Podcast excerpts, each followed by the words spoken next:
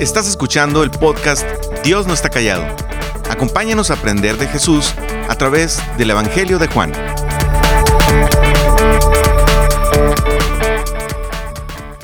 Gracias por acompañarnos a nuestro primer estudio del Evangelio de Juan. En este episodio quiero darte una introducción del contexto en que suceden los eventos que nos relata Juan con el propósito que cuando entremos de lleno a nuestro estudio podamos tener una mejor comprensión de por qué de los eventos que nos describe este Evangelio. Para ello es importante entender que Juan no es un libro aparte del resto de la narrativa bíblica, es decir, no está desligado de los libros e historia que nos relatan los libros anteriores en el Antiguo Testamento. Vamos en orden. Si vemos en Génesis del capítulo 1 al 11, nos relata el principio de todo. Luego, ahí mismo en Génesis, del 12 al 50, vemos el periodo patriarcal, Abraham, Isaac, Jacob. Posteriormente, en el periodo del Éxodo y la ley, vemos la salida de 400 años de esclavitud de Egipto.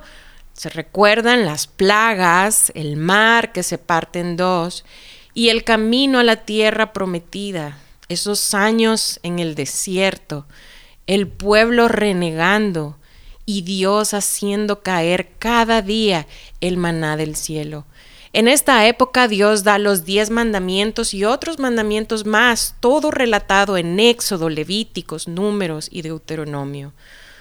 Posteriormente con Josué vemos el periodo de la conquista, finalmente llegan a la tierra prometida, Aquí hubo sacerdotes y luego gobiernan los jueces, hubo jueces buenos y jueces malos. Y luego vemos el Reino Unido.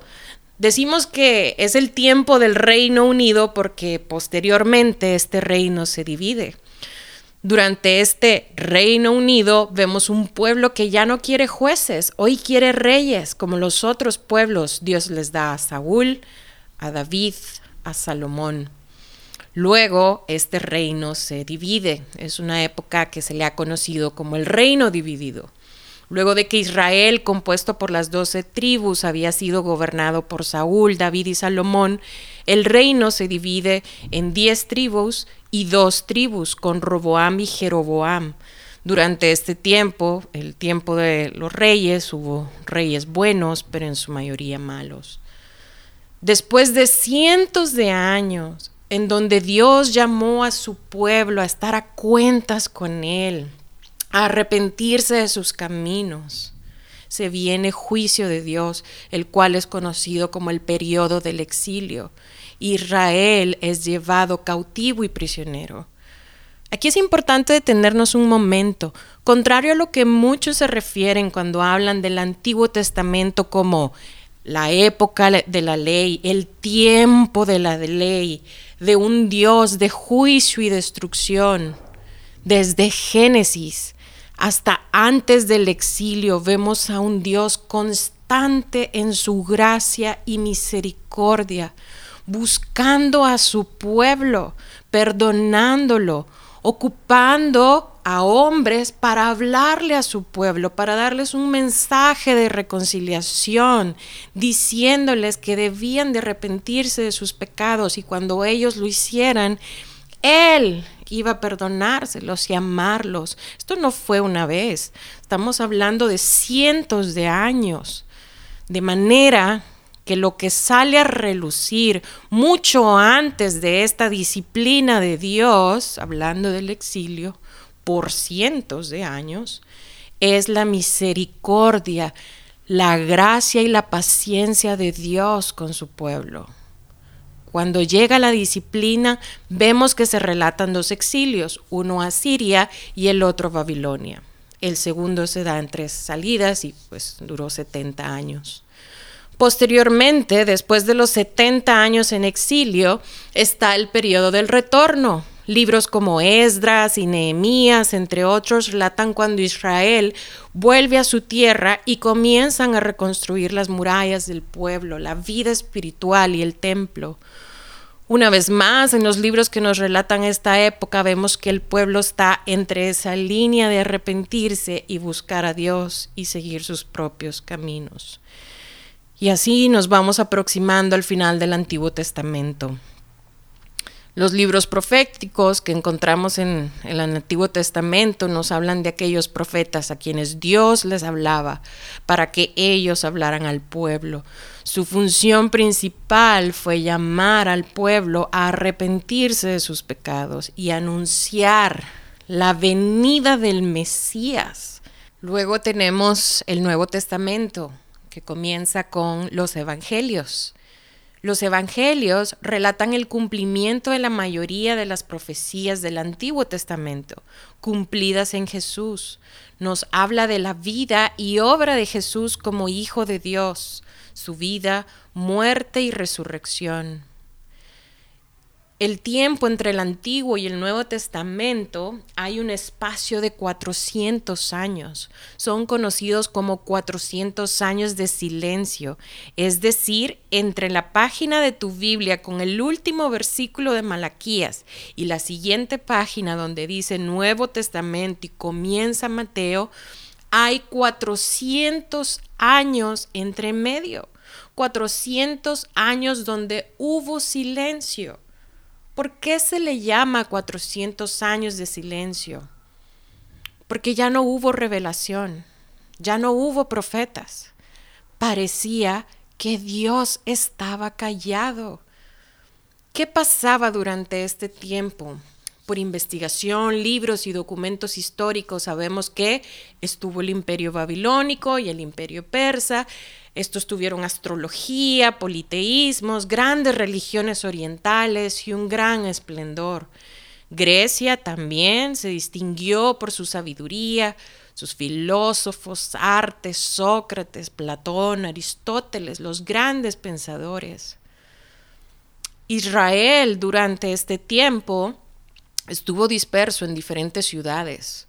Sus lugares de estudio de la palabra eran sinagogas, habían cientos de ellas. Estos eran el lugar de adoración y de enseñanza de la palabra. Durante esta época se forman importantes grupos religiosos que están presentes en la época de Jesús.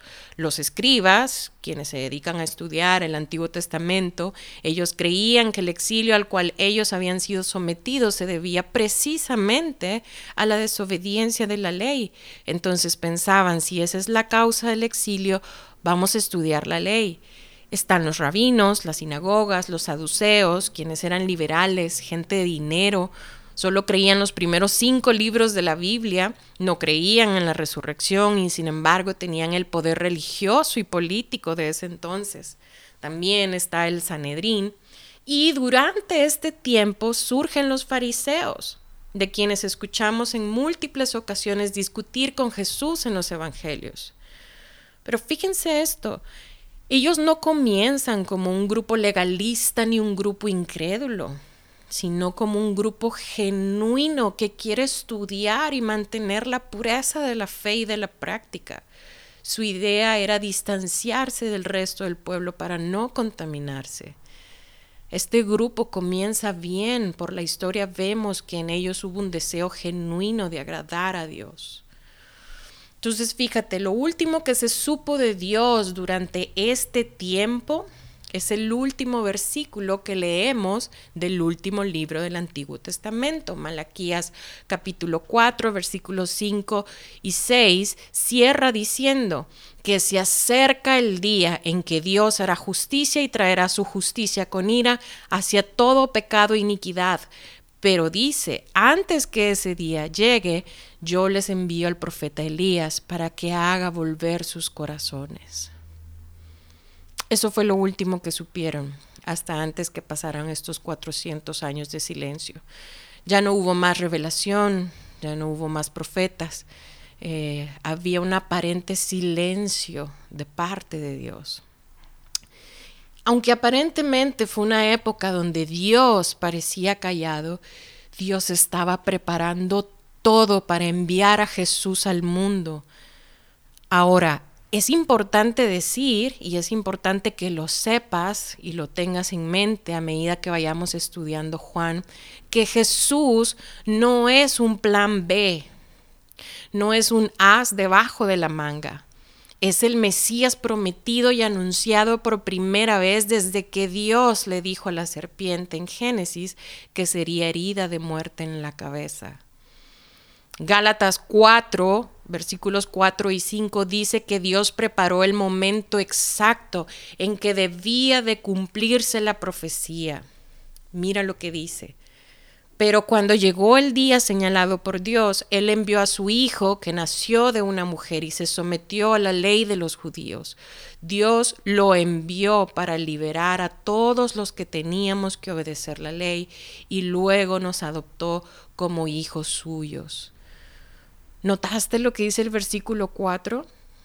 Cuando llegó el día señalado por Dios si se recuerdan, desde antes de Abraham, Dios habla de la simiente de la mujer y luego Dios llama a un hombre, Abraham, y por medio de él prometió un día enviar un Salvador a través de su descendencia. A través de la descendencia de Abraham, Dios iba a cumplir su promesa.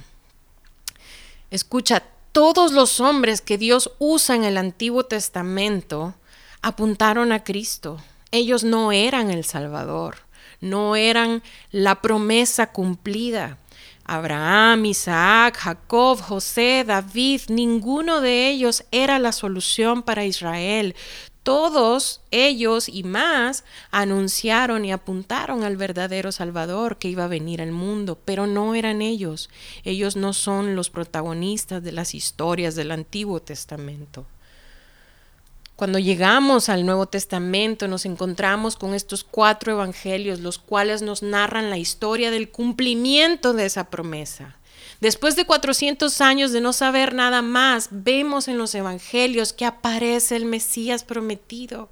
Y eso es lo que nos relatan estos evangelios. Algunos puntos importantes que debemos saber acerca del evangelio de Juan es que los, los cuatro evangelios, no solo Juan, contienen una mezcla de historia narrativa y discursos de Jesús. Hay diferencia entre Juan y los otros tres evangelios, pero estas diferencias no son contradicciones. No hay nada en Juan que contradiga los otros tres ni viceversa. Los cuatro evangelios hablan de que Jesús, el Hijo de Dios, vino, murió y resucitó. Juan, el discípulo, fue quien escribió este Evangelio. Juan era uno de los tres discípulos más íntimos de Jesús. Él escribió las tres cartas de Juan y además Apocalipsis, este último cuando estaba encarcelado en la isla de Patmos. Ahí escribió las visiones que se le permitió tener. ¿Por qué vamos a estudiar el libro de Juan? Por la misma razón que Juan escribió este libro. Mira lo que dice Juan capítulo 20, versículo 31. Lo leo para ti pero las cosas que aquí se dicen se escribieron para que ustedes crean que Jesús es el Mesías, el Hijo de Dios, y para que así, por medio de su poder, reciban la vida eterna. Los 70 años que Israel pasó en cautiverio, más posteriormente estos 400 años de silencio, entre el cierre del Antiguo Testamento y el Nuevo Testamento, como lo conocemos hoy, sirvió para producir un vacío en el pueblo de Dios, de manera que ese vacío espiritual, ese deseo que Dios volviera a hablarnos también, era parte de la preparación de Dios para la venida de su Hijo, de manera que el Mesías llega en un momento en que la población está vacía, está árida, deseosa de otra cosa. Ya vimos la sabiduría y la filosofía de Grecia, ya vimos los placeres de Roma, los esplendores de Babilonia y no nos satisfizo. Ya tuvimos 400 años de silencio y la sed ha aumentado. Este era el momento propicio para cuando el Mesías pudiera aparecer. Todo lo ocurrido sirvió para preparar el nacimiento de Jesús y con él el cumplimiento de esta promesa. Pero ahora estamos a la espera de Jesús nuevamente. Hemos visto y estamos viendo la vanidad de este mundo, la exaltación de los placeres, la promiscuidad, la adoración al dinero y la prosperidad, religiones orientales, meditación. Todo esto ha dejado la generación vacía. El mundo está sediento, está en angustia, nada ha satisfecho su alma. Los tiempos parecen estarse madurando otra vez para cuando Jesús vuelva nuevamente. Desde el nacimiento de Jesús y lo que ocurrirá hasta el día de su segunda venida, está preparando al mundo. Y cuando llegue la plenitud del tiempo, el Rey de Reyes aparecerá en las nubes con gloria y majestad. ¿Estás lista para recibirle?